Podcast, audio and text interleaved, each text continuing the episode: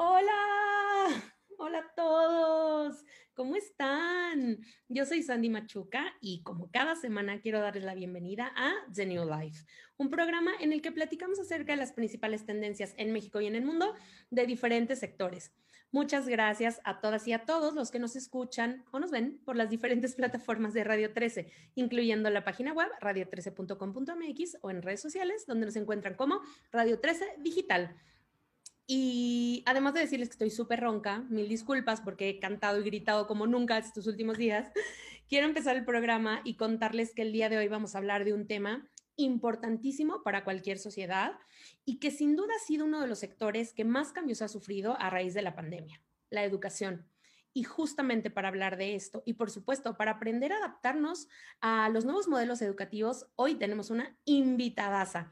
Ella es licenciada en educación preescolar, cuenta con más de 14 años de experiencia y tiene también muchos diplomados, talleres, cursos acerca de desarrollo humano, manejo de crisis dentro del entorno escolar y mucho más. Además eh, de que la quiero muchísimo y la admiro más, no saben lo divertida que es, me hubiera encantado tenerla como, como maestra, pero bueno, ya no les cuento más. Mejor conozcámosla. Ella es Mónica Mejía y estoy súper contenta de darle la bienvenida a The New Life. Chula, ¿cómo estás? Bienvenida. Hola Sandy, muy contenta, muchas gracias por la invitación. Eh, estoy muy feliz de, estar compartiendo aquí contigo. Oye, yo más, ya les conté que me hubiera encantado que fueras mi maestra porque eres además divertidísima, ya te irán conociendo en, lo que va del programa. Pero justo antes de empezar con, con este tema que me parece que es importantísimo para el desarrollo de cualquier sociedad y que sin duda ha sufrido grandes cambios a raíz de la pandemia, como ya mencioné. Quiero que nos cuentes un poco de ti, de tu experiencia, de tu trayectoria, para que te conozcan un poco y, todos quieran también ser tus alumnos como yo. Cuéntanos. Ok, ok. Muchas gracias, Adri. Qué linda. Mira, eh, soy licenciada en educación preescolar. Eh, la las, actualmente las maestras frente al grupo de, preescolar ya cuentan con una licenciatura, ya está eh, tipificado como una profesión desde hace ya este, varios años. Eh, tengo casi 14 años de experiencia, eh, estuve 5 años en, escuelas particulares y llevo 11 años en, en jardines oficiales, en, en, el gobierno, y pues, ¿qué te cuento? O sea, han sido una experiencia feliz, feliz, con sus, obviamente, sus altas, sus bajas, llena de satisfacciones, llena de crecimiento. Me, gusta mucho enfocarme en la parte de eh, eh, los derechos de las niñas, niños, adolescentes, eh, en esta formación socioemocional. Me, me encanta estudiar mucho ahorita con las neurociencias, ¿no? En neuropedagogía, bueno, pues está la gama súper abierta. Me gusta mucho estarme actualizando, ya sabes, estar este, innovando, creando nuevas formas de, de, de, entrarle a esto. La verdad es que es mi pasión y, y me encanta, la disfruto mucho, mucho, mucho. Sí, y se te nota y lo sé además, y eres súper creativa, súper hiperactiva, digo, no solo en tu trabajo, en todo ya, yo te conozco en mis redes sociales, tienes muchos fans, pero bueno, este, oye, mil gracias por compartirnos un poquito de tu experiencia, que estoy segura vamos a ir aprendiendo un poco más conforme se desarrolle esta conversación, pero justo, y pasando ya de lleno al tema que, para el que estamos el día de hoy aquí para platicar, que es la educación, ha sufrido cambios importantísimos, ¿no? Y creo que uno de los más importantes y una tendencia que sin duda ha marcado esta, este sector es que la familia se ha convertido en protagonista del proceso educativo. O sea, ya no es mandar únicamente a los hijos a la escuela y que el maestro se encargue y yo paso por ellos. Ahora el hogar es la escuela y eso ha hecho que los papás o la familia se conviertan en un jugador clave en esta en esta ecuación. Entonces, ¿qué piensas de este cambio un poco obligado que ha tenido la educación y el rol que hoy juegan los, la, familia y los papás en la educación de los niños? Ha sido todo un reto, San. Ha sido, la verdad, muy difícil para esta triada. Eh, si bien es cierto que ya desde, desde antes de la pandemia ya la participación de los padres era muy importante, porque obviamente son quienes están guiando, están este, viendo cómo va el desarrollo de sus hijos, atentos a estos cambios que van mostrando, a estas eh, situaciones que van enfrentando en el día a día, con su desarrollo, etcétera, con la participación, con la comunicación que, buscamos también como escuela tener con ellos. Eh, definitivamente con la pandemia fue eh, una revolución, porque aparte nos movió en todos los sentidos. Sí.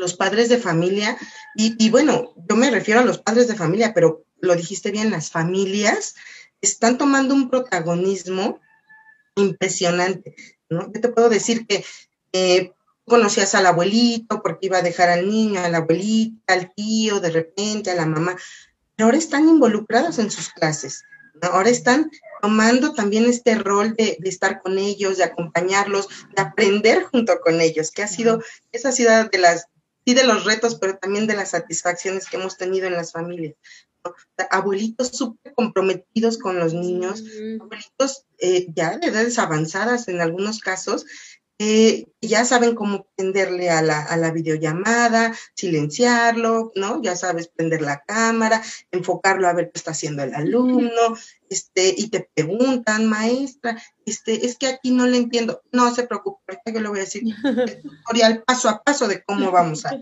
Exactamente. ya tienes más alumnos de todas las edades. Exacto, ¿no? Exacto. Y realmente en, en, en números, pues sí se ha visto eh, una de, uno de los, de, de, los beneficios de este tipo de educación con el aprende en casa, con las videoclases, con las clases sincrónicas, asincrónicas, pues ha sido que, eh, por ejemplo, padres de familia o abuelos eh, en su momento fueron este, personas analfabetas o que no sabían leer y escribir, están adquiriendo estos conocimientos gracias a, las, a, la, a, a la educación a distancia. Wow, que creo que eso es valiosísimo porque no todo lo que ha traído la pandemia es malo, ¿no? Por supuesto hay cosas que nos duelen muchísimo, cosas muy complicadas para todo, para todo el mundo, pero también hay cosas muy buenas como esto, ¿no? Este impacto que estás teniendo en, en no necesariamente tus alumnos, sino en otras generaciones que están aprendiendo, como dices, desde aprender una computadora hasta a lo mejor aprender a escribir, está increíble. Y creo que la labor de los maestros, como te mencionaba al principio, es importantísima en cualquier sociedad. O sea, yo creo que la educación es algo clave y que sí marca la diferencia entre el desarrollo de un país y otro. Y, esta parte del involucramiento de la familia me parece necesario también, ¿no? Como que antes lo que te decía era un poco, pues manda a tus hijos a la escuela, los maestros se encargan un poco como de la educación, ¿no? De, de, enseñarles a leer, escribir, bla, bla, bla, y acá les ponemos reglas, ¿no? Como de comportamiento, pero la escuela es como onda de los maestros. Y que ahora los papás estén tan involucrados me parece muy bueno y, creo que necesario, como te decía.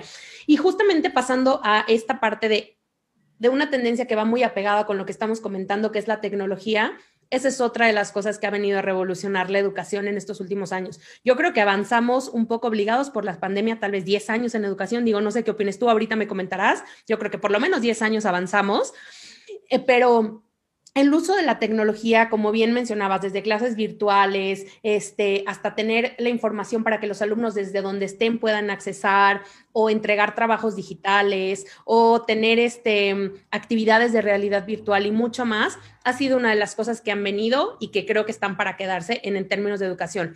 Entonces, cuéntame ¿qué ventajas has descubierto o tú consideras que tiene el uso de, de, la tecnología en el sector educativo?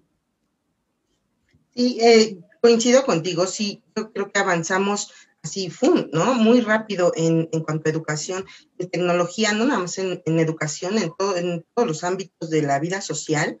Em, en el caso, sobre todo de la educación, te dio mucho a partir de estas nuevas tendencias.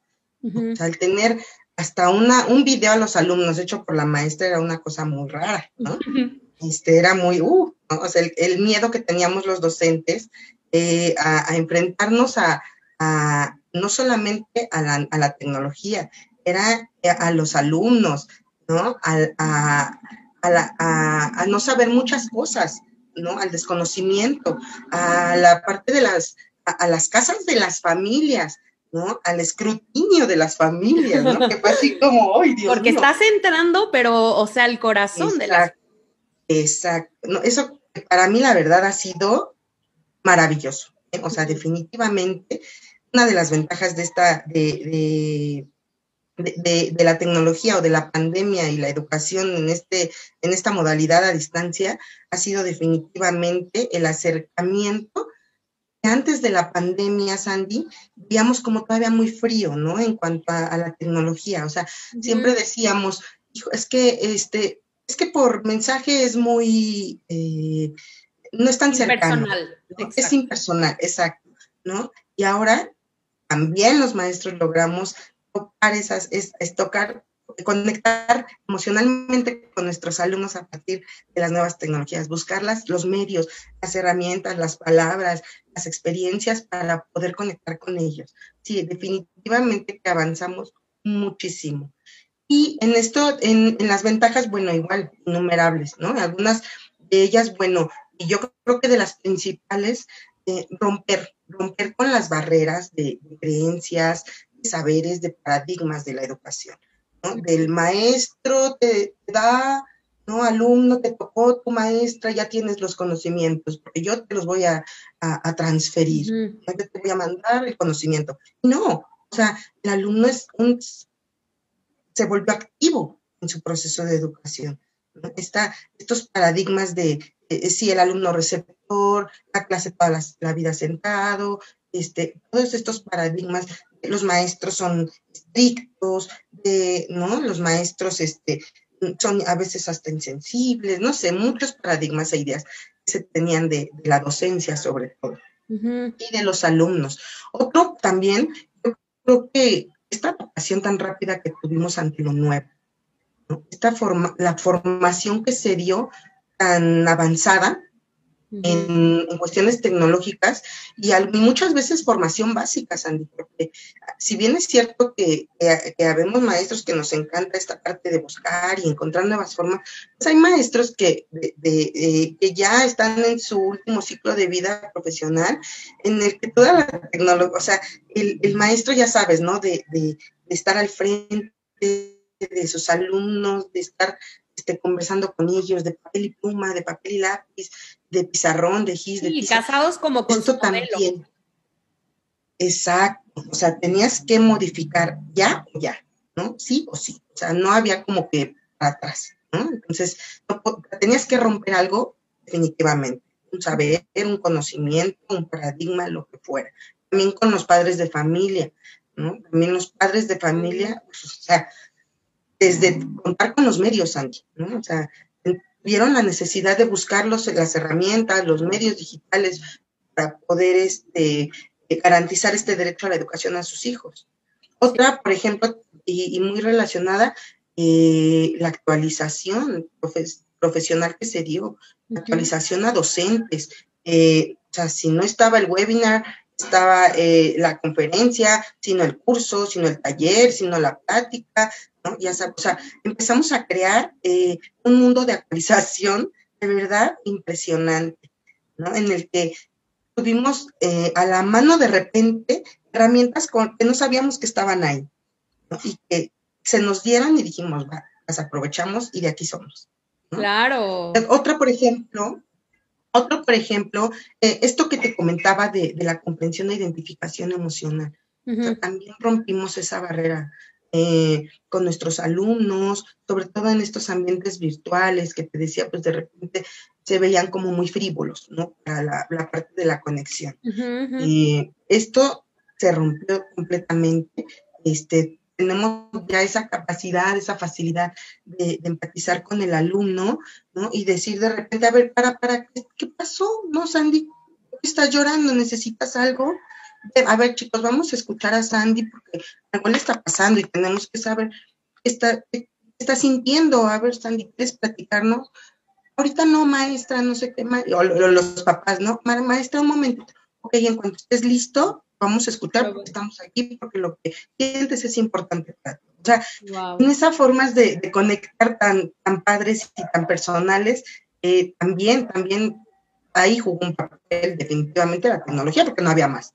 Claro, y, que pudieras pensar, perdóname, y que pudieras pensar que de pronto la tecnología, lejos de acercarte, hace eso, ¿no? Como que te aleja y te hace como un poco, lo que decíamos, más impersonal esta relación entre maestro y alumno, y qué padre que han descubierto ustedes como docentes el que lejos de ser un enemigo para acercarte a los alumnos y su familia, lo han usado pues como un aliado para, para acercarse a ellos. Qué padre, la verdad. Sí, un aliado importantísimo.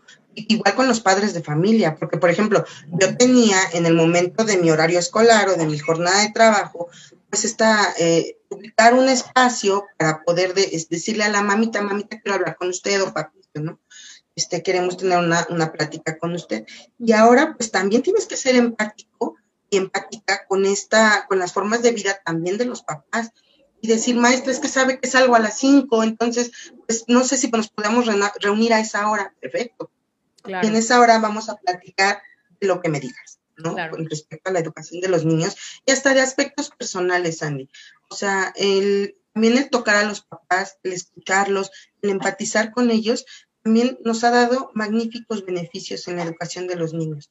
O sea, si tú tienes a un papá estresado, cansado, con angustia, con muchas veces familias con duelos, Andy, ¿cuántas familias no perdieron un ser querido? Sí, por y escucharlos desde esa parte, independientemente de la parte educativa o, o, del entorno escolar, no, o sea, también cómo estás tú, cómo te sientes, qué ha pasado, cómo, cómo te podemos ayudar para que esta, esta carga no sea tan pesada, ¿no? Para acompañarte en tu vuelo, ¿no? Enseñar a los niños esta parte de, eh, por ejemplo, la resiliencia. Pues nuestros niños son grandes héroes en esta pandemia. Les ha tocado de verdad, durísimo. Yo me hubiera vuelto loca, creo. Sí, de verdad que son, yo creo que de los más resilientes en esta, en esta pandemia, ¿no? son personitas que han desarrollado grandes herramientas y a fuerza, ¿no? O sea, ni siquiera... No hay opción. O sea, lo han aprendido conmigo, sin mí y a pesar de mí, ¿no? Porque les quitaste un espacio, les quitaste un lugar, les quitaste su entorno, sus amigos, su maestra, a, muchos tristemente su único lugar seguro, Sandy. ¿no? Entonces, esto, la tecnología, claro que también nos lo permitió, eh, porque también los maestros hemos buscado esas formas de, conectar y de seguir al pendiente, ¿no? Si bien esos abracitos que nos daban son tan reconfortantes, pues ahora los buscamos de manera virtual con nuestros gestos, nuestro acompañamiento, ¿no? Claro. Oye, y justamente para que tengamos a, la tecnología como un aliado, danos tips, o sea, ¿qué podemos hacer? Y, y me gustaría platicarlo para tres factores aquí o para tres elementos de, esta ecuación. Primero es los maestros, tips para que, la, para que la tecnología sea un aliado para los maestros, tips para que sea, la tecnología sea aliado para los papás y también para los alumnos. Danos tips de cómo podemos eh, sacarle el mayor provecho a la tecnología. Bueno, de entrada para todos, disfrutarlo. o sea, es muy difícil, si tiene sus cosas, pero buscar esa, eh, disfrutarlo. Y ahorita te, eh, al final de, los tips te voy a decir por qué. Maestros, yo creo que mm, confiar en el aprendizaje autónomo de los alumnos. Es muy importante eh, que asumamos cada vez menos este rol de control de la clase. Demos chance, que demos esta oportunidad a los alumnos, que confiemos más en sus capacidades, en lo que ellos saben. O sea, esta generación de niños, niñas y adolescentes estaba ya revolucionada en tecnología. Sí, Nacieron con el celular en la mano, literal. Claro, claro. Entonces hay que aprovecharlo, ¿no? Hay que aprovecharlo. Oigan, como, a ver, queremos ver esto, ¿cómo le hacemos? Ellos propongan que participen. También como maestros, este, permitirse, darse chances, Andy. De repente entramos como en esta angustia y, no me contesta el papá y, tengo que entregar y las evaluaciones y, no me conecto y la conexión está mal y, o sea, también darse chance de, descansar, de aprovechar nuestros tiempos en familia, de, mm, estar, de, darnos, ya sabes, ¿no? El masajito, el, la mascarilla, escuchar la música que me gusta, este, convivir con mis amigos, aunque sea en, en una videollamada virtual, ¿no? Es, Ha sido genial también. Este, darse ese chance como maestros, decir, sí, ay, aquí sí me equivoco, hubiera hecho así, ¿no? Saberse, este, eh, personas que fallamos, que... Sí, seres humanos como cualquier otro.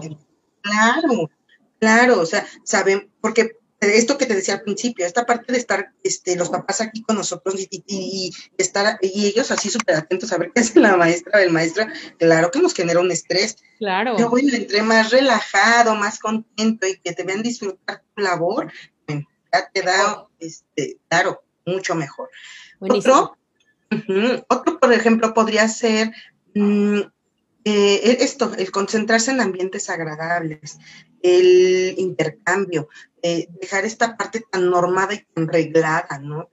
tenemos, sí, claro que necesitamos reglas para, las conexiones, sin embargo, este, eh, dejar de ser tan estrictos o, dejar esta parte encuadrada, innovar, cambiar, cambiarte de escenario, mm, tu casa en el piso, sentado este, con las piernas dobladas, este, diferentes formas, ¿no? Está increíble. Más, más, más, este, más agradables. Eh, otro, perdón, podría ser este, divertirse, el divertirse con los alumnos. La verdad es que hacer cosas creativas, este, ya sabes, hoy vamos a ver capacidad y volumen haciendo una receta, ¿no? Y hoy vamos a ver, ya sabes, ¿no? O sea, este, ahora el abuelito nos va a narrar la historia, ¿no? los abuelitos nos van a enseñar el tesoro de la familia. Y los abuelitos tienen un tesoro. Y a ver, ¿cuál es el tesoro de su familia, abuelita, este Mari? Ay, pues mira, yo tengo esta pineta de mi abuela que se la dio a mi mamá y para mí es muy, o sea, todo esto, hacer participar a la familia también es muy importante. No dejarlos ahí como el que le prende y le apaga la cámara al niño, lo conecta, ¿no?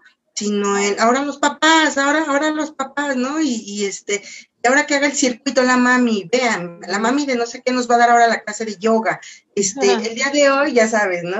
A partir de lo que ellos saben, oigan, hoy vamos a hablar de la importancia que tiene cuidarnos del, de, de, de esta enfermedad del COVID-19. Y para eso tenemos la participación del papá de Sandy, que es doctor, ¿no? Y él nos va a platicar cómo tenemos que cuidarnos en la pandemia muchas gracias. Y entonces lo haces padre. lo haces sí, y eso para ellos. Claro, claro, claro, ¿no? Y, los tomas en cuenta porque son también muy importantes. Eh, eso en cuanto a, en cuanto a los maestros. Claro que seguirse preparando, claro que seguirse actualizando, eso no lo debemos dejar a un lado. Claro. ¿no? perderle el miedo, perder el miedo a, la a lo nuevo. Claro. Exacto. Yo siempre he dicho que hay, dos tipos de miedo. El miedo que te paraliza, ya sabes, ¿no? Que te, ¿no? Como que te pasma.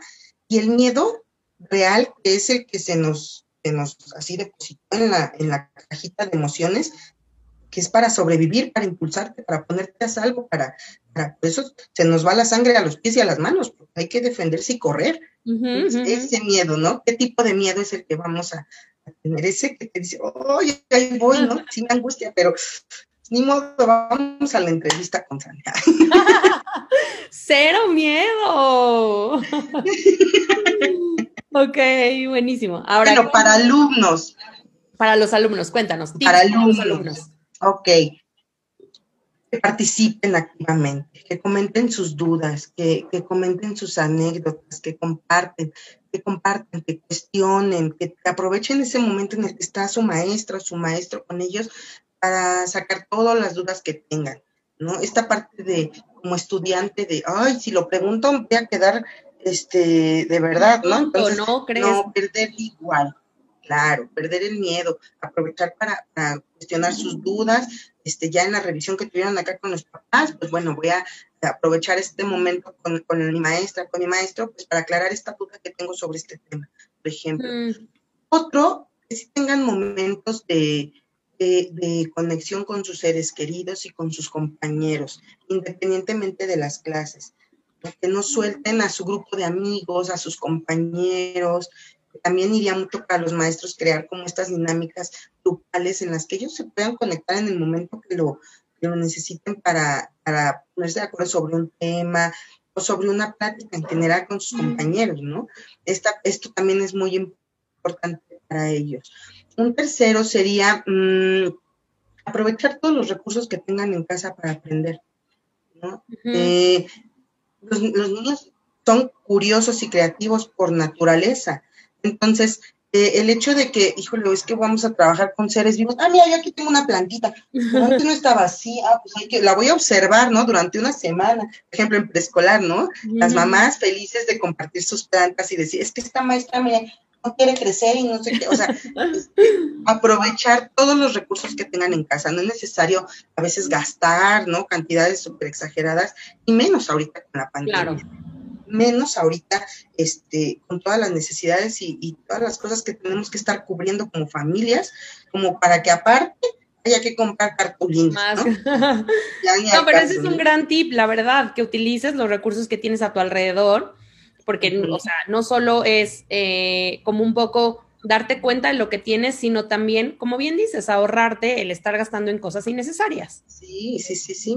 ¿no? Si ya tienes aquí la, la, tu teléfono, el de mamá, tu, teléfono inteligente, pues haces ahí tu presentación y ahí la, maestra la voy a presentar, claro, la mandas por correo y yo la presento, o sea, verdad que en ese aspecto los maestros somos muy, muy flexibles y ahí sí me atrevo a hablar casi por la mayoría. Somos muy estamos viendo a ver de qué forma. Otra sería, mm, y hablando de, esto que platicábamos de, de, la resiliencia y todo lo que le está tocando vivir, disfrutar y vivir cada emoción que estén sintiendo. ¿No? se repriman. Eh, ellos no tenían por qué haber vivido esto, ¿no? De entrada. O sea, no, no les tenía ni por qué tocar. Ya les tocó. Y bueno, el día de hoy me siento angustiado, claro, ¿no? Vivan esa emoción. La tristeza. Y yo diría, yo diría eso, Mónica, todas las personas. O sea, sí los alumnos, pero yo diría todas las personas, o sea, maestros, papás, hijos, hermanos, tíos, eh, jefes, eh, compañeros de trabajo, o sea, se vale, se vale vivir y decir, hoy no quiero, hoy estoy triste, hoy me siento feliz, hoy no quiero hablar con nadie, hoy sí, hoy tengo ganas de cantar, hoy no, o sea, creo que el vivir las em, emociones, expresarlas, el tener la oportunidad de compartirlas y de que alguien incluso te pueda ayudar, sea un maestro, sea tu amigo, sea quien sea, es súper importante. Ese tip sí, me gustaría extenderlo a todo el mundo. Digo, los alumnos sí, pero creo que todo el mundo, ¿no? Sí, fíjate que en, la, en el jardín de niños, en la escuela, eh, trabajamos también muchos, muchos programas, ¿no? Uno de ellos eh, habla de esta parte del desarrollo personal. Eh, trabajamos con las emociones, trabajamos con prevención incluso de situaciones de riesgo, prevención del de, acoso y el abuso sexual. trabajamos ya desde preescolar estas situaciones. Los niños siempre tienen un adulto protector, un adulto de seguridad, ese adulto donde tú dices, llego con mi mamá, con mi papá, con mi hermana, con mi tío, y ya estoy segura. Platíquenlo con ellos, ¿no? Y escuchen también esas emociones que ellos viven. esto nos va a hacer todavía más resilientes, todavía más eh, eh, empoderarnos de esta situación y sacar lo mejor, como decías al principio, lo mejor de esto. Y bueno, un quinto, este, para alumnos, eh, pues que recuerden siempre que esto pasará. Esto no va a ser para siempre.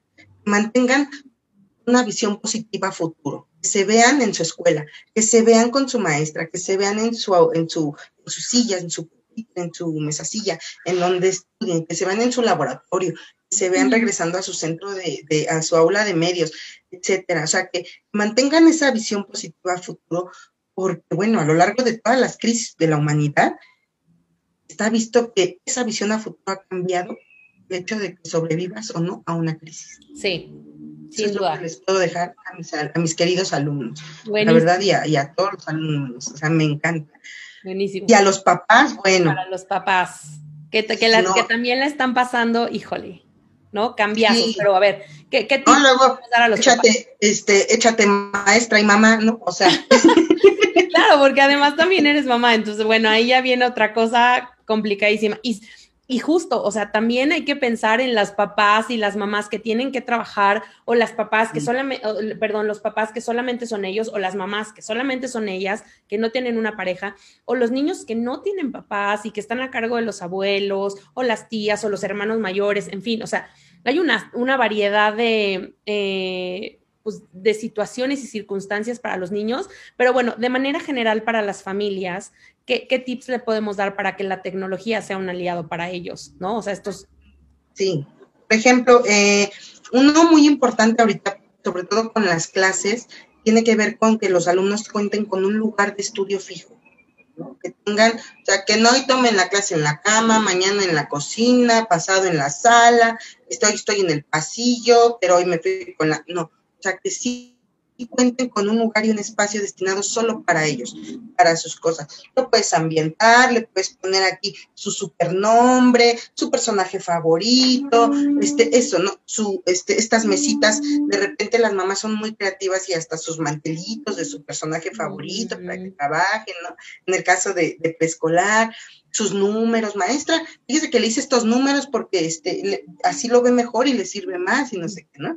Ah, perfecto tengan ese lugar para ellos, es darles pertenencia también a este, a su, a su círculo de estudio, a su, a su grupo de clase, darles esa identidad también como alumno, nada más como hijo, sobrino, nieto, tío, primo, hermano, sino como alumno. Eh, tener una rutina establecida, Sandy, es muy importante. Importantísimo. O sea, es una recomendación que si bien hacíamos antes de la pandemia, a los papás, ahorita con mucha mayor razón, es muy importante que los niños tengan una rutina con actividades y horarios específicos, ¿no? En la medida de todo, los respetemos, ¿no? O sea, que sepa que a las 7 se levanta, a las 9 desayuna, a las 10 se conecta, a las 11 hace su tarea, a las 2 perdón, a las 12 ya está libre, eh, etcétera. O sea, que tengan, ¿no? Pero en este momento comemos, pero en este momento jugamos, sí. que sí la tengan muy definida. Eso es muy importante porque siempre una estructura, el hecho de que una persona tenga una estructura siempre va a disminuir los riesgos de cualquier tipo de crisis. Eso está más que comprobado, ¿no? o sobre todo, tiene cuenta con más herramientas para solventar una crisis. Sí. Otro eh, comentar con su docente cualquier situación de los niños.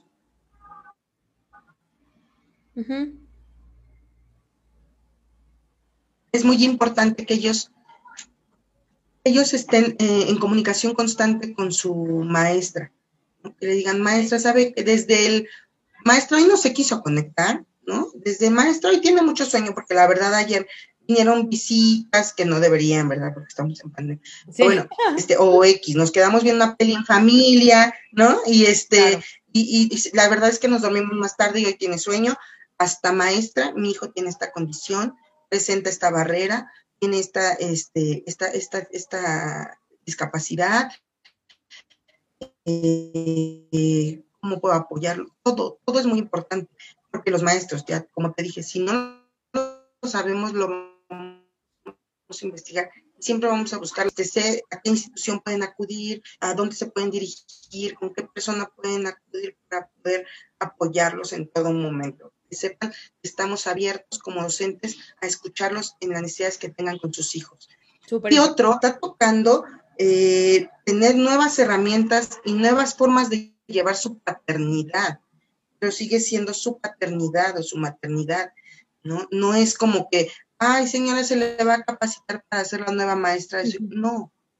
Y el último tip para las familias sería. Es muy importante.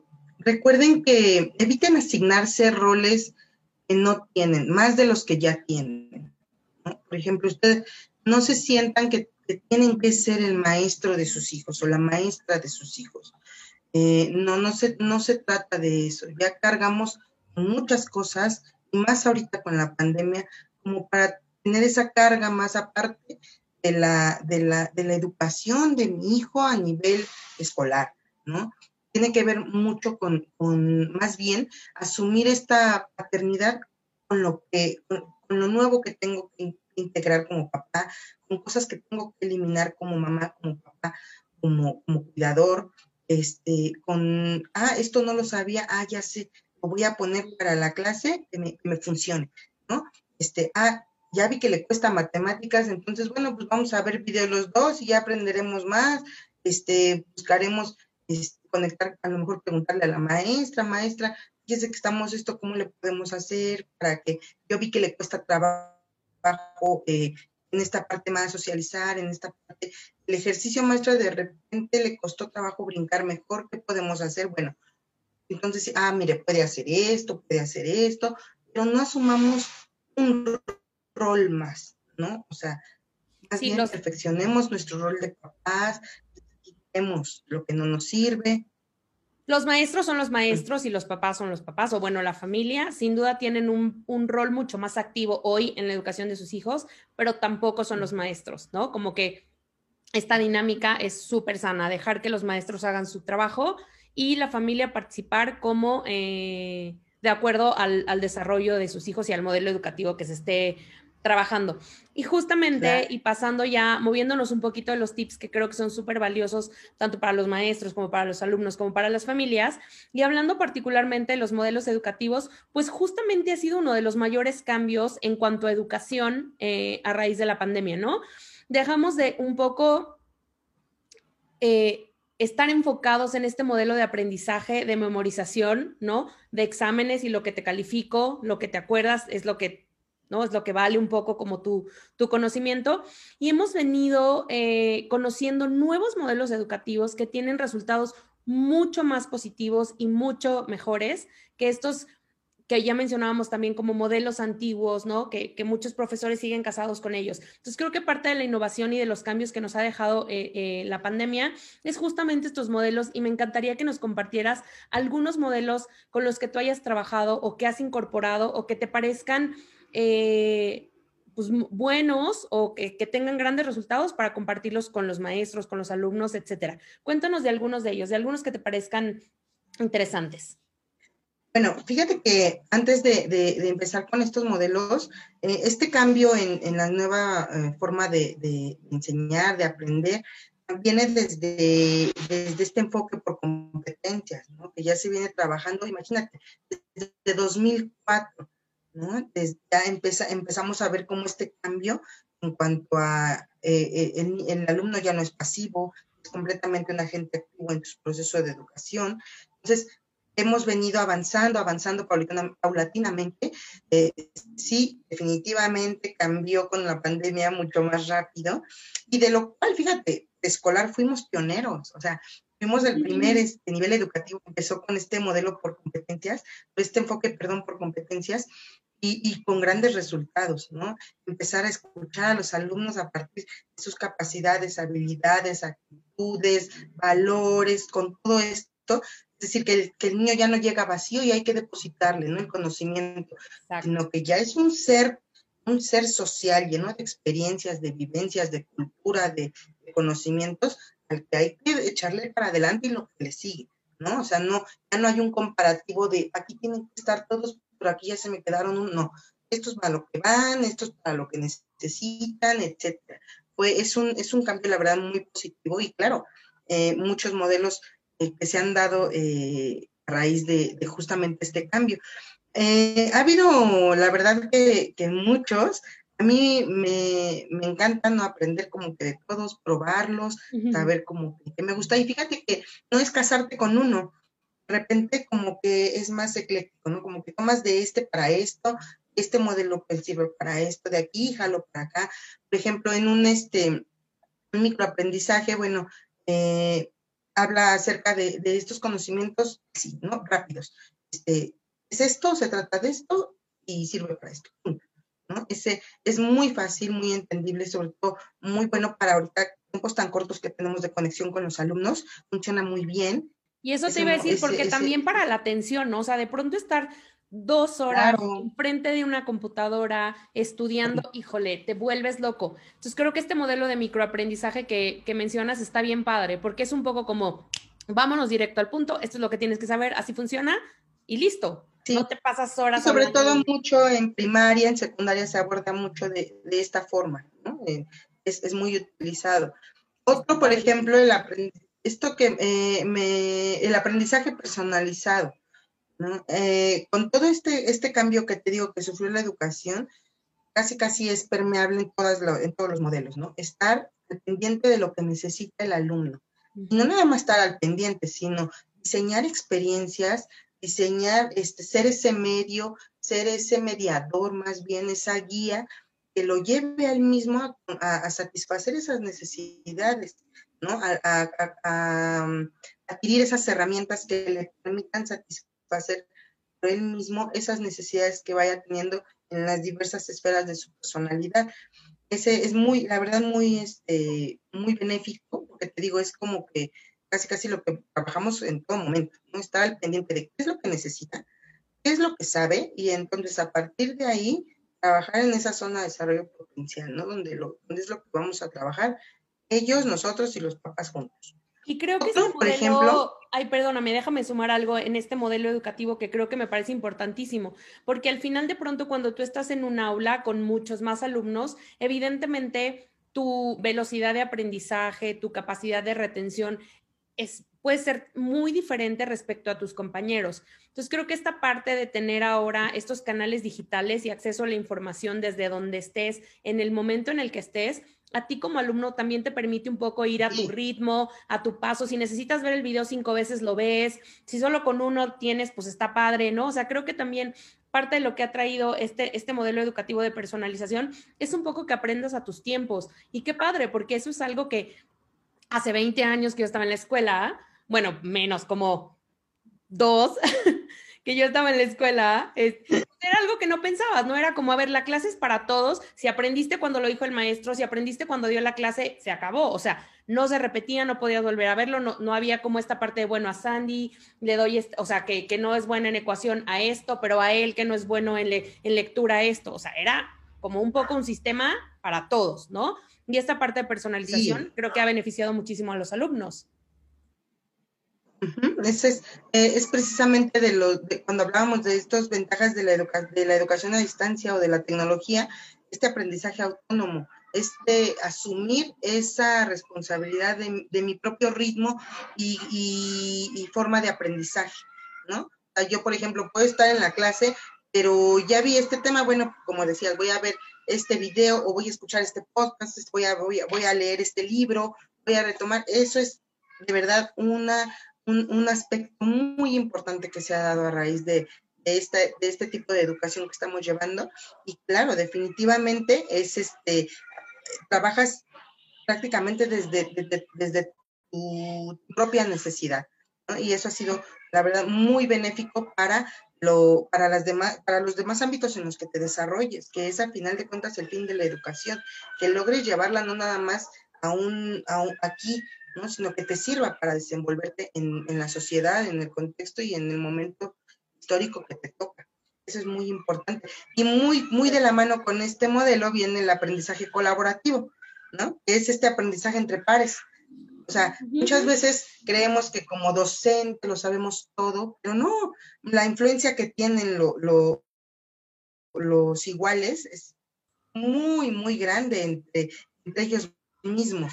Entonces, el hecho de que yo tenga lo mejor esta posibilidad y, también apoyar a este otro, aprovechar como docente las capacidades de cada alumno para crear un equipo en el que se conformen unos con otros, o más bien en el que se apoyen unos a otros para construir un aprendizaje, no sabes qué tipo de escenario es tan satisfactorio. Claro. Entonces, este, tú, Sandy, que eres más, más verbal, más, este, más, más espontánea, eh, puedes apoyar muy bien a darle seguridad a, bueno, a Moni, ¿no? Que es más inhibida, que le cuesta más trabajo expresarse, ¿no? le cuesta, pero, por ejemplo, para comprender este tema, el que es bien ducho es Luisito, y Luisito les va a ayudar a explicarles con otras palabras o de otra forma cómo se está dando este tema. Entonces, aprovechas las capacidades de cada alumno para construir el aprendizaje. Y eso es muy enriquecedor en ese modelo de aprendizaje colaborativo. Oye, y entonces. Otro que se dio, por ejemplo. No, no, dime, dime, dime. Dale, dale. Ah, bueno, en un último, este de, entre los muchos que hay todavía, el, el Fleet Classroom, ¿no? Es el, o el aula invertida, en donde el alumno es el que lleva el tema, al aula, el alumno es el que, el que crea todo su, eh, diseña más bien la clase, presenta el tema, entonces la labor del docente nada más es, este, guía de dudas, de, crear estas interacciones, de que aclaren el tema, este, facilitar otras opciones para entenderlo mejor, pero es el alumno quien prepara el tema, ya no es el maestro, sino, ahora es al revés, por eso se llama aula invertida, ahora es el alumno quien acerca el, conocimiento a sus compañeros. Qué padre. Oye, pues eh, justo esta era mi pregunta un poco pensando en los modelos educativos que han surgido o que han tomado mayor relevancia en este momento. Entonces, un modelo educativo ideal hoy, en el 2021, sería tal vez un híbrido, ¿no? O sea, como tomar lo mejor de cada uno o a lo mejor combinar algunos o dependiendo del momento incorporar alguno. ¿Ese crees que sería el mejor modelo educativo hoy en día por el contexto que estamos viviendo? Sí, y definitivamente yo creo que sí, tiene que ver este sistema híbrido, ya no podemos ir para atrás.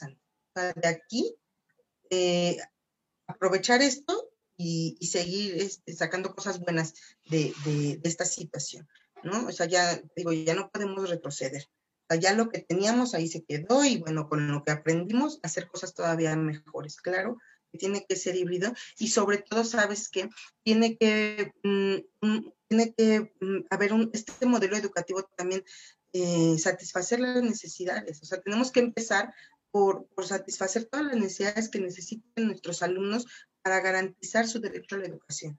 Esta pandemia también puso, visualizó o puso en evidencia eh, cosas que no se habían visto, pero que eran urgente atender, ¿no? Estas, esta diversidad en condiciones de desigualdad en la que viven muchos alumnos por falta de servicios básicos, por falta de cobertura, por falta de alimentación, por, muchas situaciones, o sea, tienen que ser atendidas para que no solo este, cualquier, cualquier, este, cualquier método funcione a nivel de educación.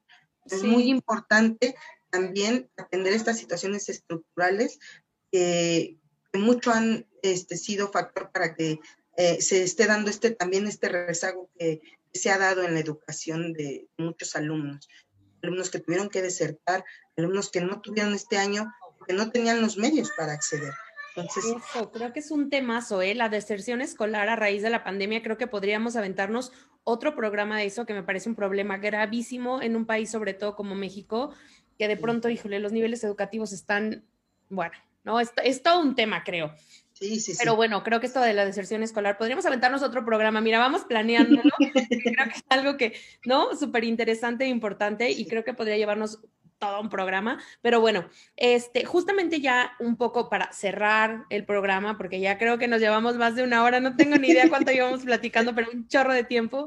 Quiero que nos cuentes, porfa, eh, un poco como de estas anécdotas, alguna anécdota padre, divertida, linda, que te haya pasado ahora en clases en línea, que, me imagino tienes muchísimas, pero ¿tienes alguna que nos pudieras compartir? Sí, no, bueno, tengo muchísimas. La verdad es que cada día es una experiencia, cada día es una anécdota. Pero bueno, hubo una muy, muy interesante, hablando de esto de aprovechar todos los beneficios que nos ha dado esta tecnología. Eh, estuvimos trabajando el tema de la, eh, eh, la poesía, ¿no? en lenguaje y comunicación en el, en el grupo de preescolar 2. Entonces, bueno, pues es un lenguaje muy abstracto para los niños que son tan concretos, tan egocéntricos en esta edad todavía. Entonces dije, bueno, ¿cómo lo vamos a trabajar, no? Fíjate que tuve la oportunidad, dije, voy a... Hay un autor que me encanta que se llama Toño Malpica, es contemporáneo, está muy activo en redes también y escribe para niños y jóvenes. Y hay un libro en la biblioteca del aula que se llama este, Mi abuelo es, mi abuelo es un poeta. Entonces, eh, son eh, es una historia de una niña que su abuelo le cuenta historias, pero están tomando fragmentos de varios poetas, ya sabes. Entonces, este, lo trabajé con mis alumnos y tuve la oportunidad de contactar al maestro Toño Malpica, interactuar de un momentito con mis alumnos. Entonces, bueno, fue una experiencia que yo sé que mis alumnos están súper chiquitos para decir, ay, estuve con Toño Malpica, ¿no? Pero, pero yo sé que son experiencias que, bueno, a mí me nutren en algún momento, ¿no? Ellos lo van a recordar. estuvieron ahí Claro. lo van a, oye, tu mae, no sé, ¿no? Estuviste con este autor y conociste. Y, dejas esa semillita de, la lectura tan importante que es este, este, necesaria, ¿no? En nuestro país sobre todo. Otra, eso estuvo genial. Ahora llévales a Sandy Machuca de The New Life. Vamos a tener un programa de radio virtual, chicos, ¿eh? Ay, no, qué rico. Pero qué padre. Ese otro, fíjate, otra, otra de ellas muy linda. Este, tengo un alumno que este, vive en, los límites entre el Estado de México y la Ciudad de México, entonces una, una zona este, rural urbana. él tiene mascota, ¿verdad? Tiene una vaca, ¿no? Él tiene su, es un, aparte sale al patio y es un campo gigante, entonces tiene todas las posibilidades de movimiento que te imagines verde, azul, hermoso. Y entonces nos platica de Lorenza, que se llama la vaca, ¿no? Es mi vaca Lorenza y la quiero mucho. Bueno, Lorenza estaba esperando a su becerrito, ¿no? Y mi alumno nos compartió cuando nació el becerrito, qué hacía la mamá, cómo estaba, ¿no? Hasta su preocupación porque le dolía a su mamá, este, y qué come este su becerrito, y a qué hora le da de comer, ¿no? O sea, nos comparte mucho. Este, claro, claro, eso, Sandy, de verdad que también es de las cosas que como agradezco a esto. es lo mismo quiero estar en tu clase y conocer a Lorenza. Sí, sí, no, bueno, no es lo mismo que estén los niños y lleven el tema, ¿no? Ya sabes, mi mascota favorita es fulanita y te lleven la foto a que estés en sus casas y viendo su día a día con ellos y que entonces para el alumno que vive en su departamento chiquito, ver estas posibilidades y estas otras formas de vida, wow, ¿no? Es, así muy enriquecedor. increíble. Es maravilloso. Dile que quiero conocer a Lorenza. Claro que sí, te voy a mandar, te vamos a mandar fotos, te vamos a invitar a nuestras clases. Muy bien. Y tenías por ahí otra, ¿no? Y otra, otra experiencia muy bonita. Sí, sí, sí, esa es una experiencia fabulosa, me encanta abordar. Eh, tengo una alumna que es de, sus papás y ellos son de Oaxaca. Entonces hablan zapoteco. Hablan zapoteco y de repente, fíjate, la mamá se conecta desde su lugar de trabajo, o sea, ni siquiera en su casa. Se lleva a la niña a su trabajo, le dan chance de conectarse, se conecta ahí la niña con sus datos, o sea, no sabes, o sea, es un esfuerzo que quien quiere lo, asume y con todo.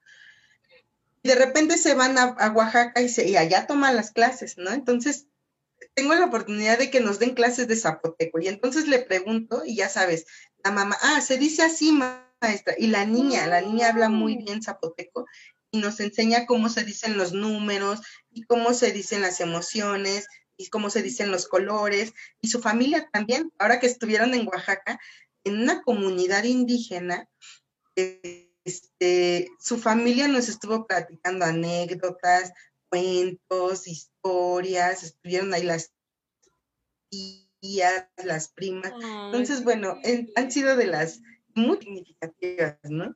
Ay, qué increíble. Oye, a ver, cuéntanos algo en zapoteco. O sea, tenemos algo, ¿cómo se dice rosa?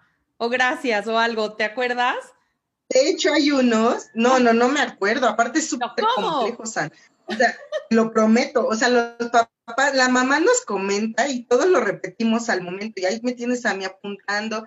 De repente, eh, ¿sabes algo que hago mucho, por ejemplo? Es, eh, pues obviamente no lo sé, ¿no? O sea, si no, no conozco la lengua, pero si hay que cantar una canción, pues ahora busco una canción en zapoteco.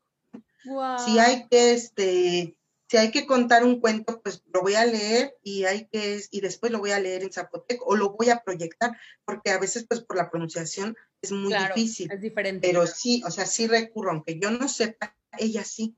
¿no? Aunque yo no lo conozca, sí.